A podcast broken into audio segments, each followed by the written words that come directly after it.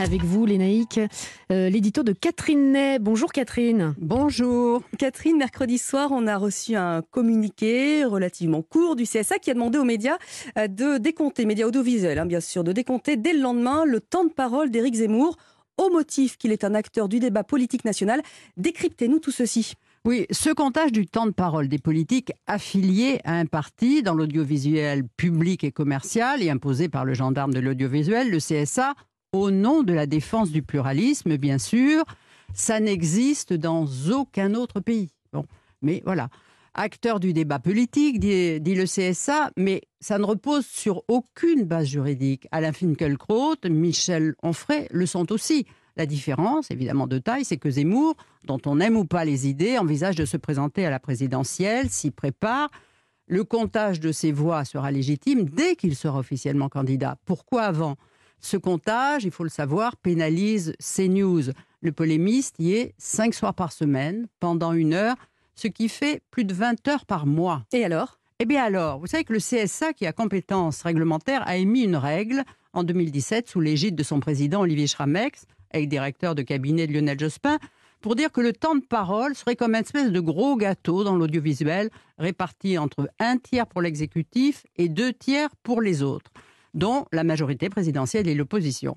Donc, si vous décomptez Zemmour, eh bien, cela oblige CNews à redonner 20 heures de temps de parole aux autres, dont l'exécutive. Vous voyez, c'est une charge tellement intenable que ça pousse CNews à se séparer très vite de Zemmour. Mhm. Et d'ailleurs, CNews pourrait très bien interroger le juge administratif pour savoir si c'est normal. Alors, Catherine, par ailleurs, en janvier, euh, Roch-Olivier Mestre, hein, qui est le président du CSA, vantait la liberté éditoriale des médias et c'est au même moment qu'il prend cette décision un peu bizarre. Eh bien, à se demander s'il n'a pas cédé aux pressions. Vous voyez, en juin, c'est Stéphane Séjourné, qui est conseiller d'Emmanuel Macron, suggérait de décompter le temps de parole des éditorialistes politiques au nom de la, du respect de la pluralité des opinions. Et bien sûr, il n'en visait qu'un seul, Zemmour. Puis il y a eu le député écologiste Mathieu Orphelin qui demandait au CSA d'interdire Zemmour sur CNews.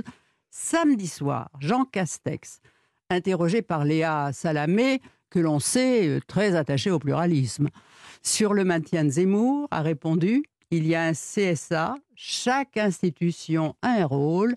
Message reçu 5 sur 5 par Roch-Olivier Mestre le communiqué est sorti mercredi. Alors au final, Catherine, bien joué ou pas bien joué? Ben écoutez, Zemmour peut se poser en victime du pouvoir. C'est en tous les cas lui faire une publicité énorme au moment où il va sortir son livre. La France n'a pas dit son dernier mot. J'en ai lu des extraits dans le Figaro Magazine. C'est un journal de bord assez narcissique avec ses fantasmes, l'immigration, l'identité. Amazon aurait, paraît-il, déjà reçu des commandes par milliers. Alors il va être partout dans les médias. Le Figaro Magazine l'appelle le perturbateur. Et oui, il va l'être. Personne franchement, ne l'imagine à l'Élysée, en tout cas, pas moi, mais encore les sondages, il va enlever pas mal de voix à Marine Le Pen, qui perd beaucoup en interne en ce moment, pour l'empêcher de monter trop haut, mais aussi à Xavier Bertrand. Alors au final, ça va profiter à qui?